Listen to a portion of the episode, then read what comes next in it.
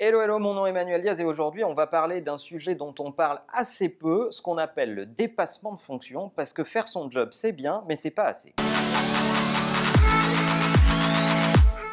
Dans une économie qui devient digitale, pour réussir, il faut de la diversité, il faut mélanger les compétences. Ce qui veut dire que quel que soit le job que vous occupez aujourd'hui, il va falloir vous métisser, vous mélanger avec d'autres qui font d'autres choses et avoir de la curiosité pour aller vers des zones qui ne sont pas vos zones de compétences. C'est ce qu'on appelle le dépassement de fonction. Le dépassement de fonction, il existe dans plein de domaines, à commencer par le sport. Souvenez-vous d'Aimé Jacquet en 98, il prenait une chose simple dans son coaching, il disait les défenseurs peuvent attaquer, les attaquants peuvent défendre. Ça s'appelle le dépassement de fonction, autrement dit, aller soutenir son copain qui est dans une passe difficile et à qui il faut un coup de main. Vous avez deux jambes, deux bras, vous pouvez l'aider et on n'en a rien à foutre de savoir à quel poste vous jouez. Figurez-vous que c'est exactement ce qu'il faut faire en entreprise aussi. La clé de la réussite, c'est sortir de nos silos, c'est d'aller vers le job des autres, d'essayer de le comprendre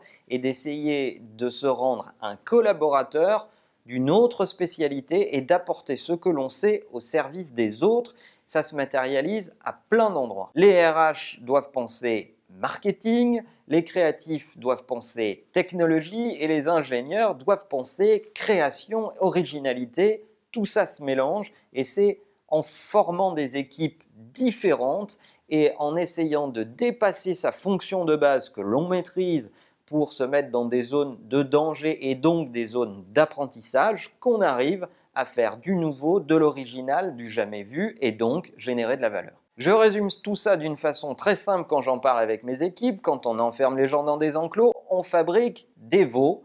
Donc si vous ne voulez pas avoir des veaux qui se suivent les uns comme les autres, bien enfermés dans des enclos, mais vous avez besoin d'équipes créatives, étonnantes et détonnantes, eh bien permettez-leur de euh, partager des choses, permettez-leur de travailler sur des dossiers ensemble et surtout encouragez le fait qu'elles s'intéressent à d'autres sujets que leur métier de base. Mais, mais, mais, attention, il faut, avant de glisser vers le dépassement de fonction, parfaitement maîtriser son poste. Sinon, on papillonne, on s'éparpille, on n'apprend plus rien et on est moyen en tout.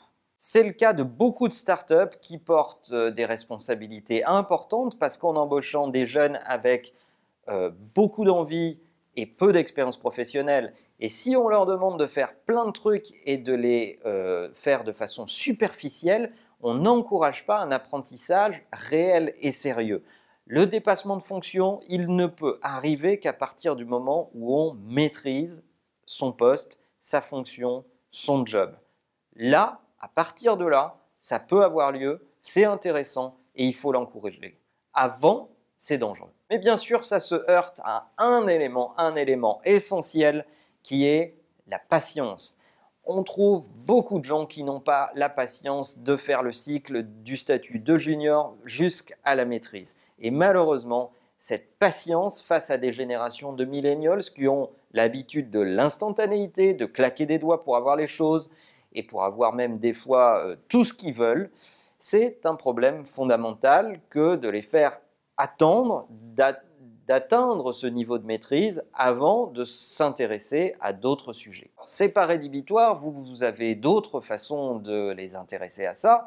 La première chose, c'est de les mettre dans des réunions dans lesquelles ils ne portent pas forcément de responsabilité, mais ils sont là en tant qu'observateurs, des réunions qui sont loin de leur métier pour aiguiser leur curiosité mais bien sûr, ne les jetez pas dans le dépassement de fonction trop tôt. Alors, est-ce que dans votre cursus professionnel, ce sont des choses auxquelles vous avez dû faire face? Est-ce que vous vous sentiez prêt pour faire face au dépassement de fonction? Et est-ce que vous avez eu un mentor dans votre euh, relation professionnelle, à l'intérieur de vos boîtes, qui vous a guidé dans les cycles d'apprentissage? C'est vachement intéressant d'avoir vos feedbacks sur ces sujets. Et en attendant, n'oubliez pas bien sûr que la meilleure façon de marcher, c'est de vous abonner. À bientôt.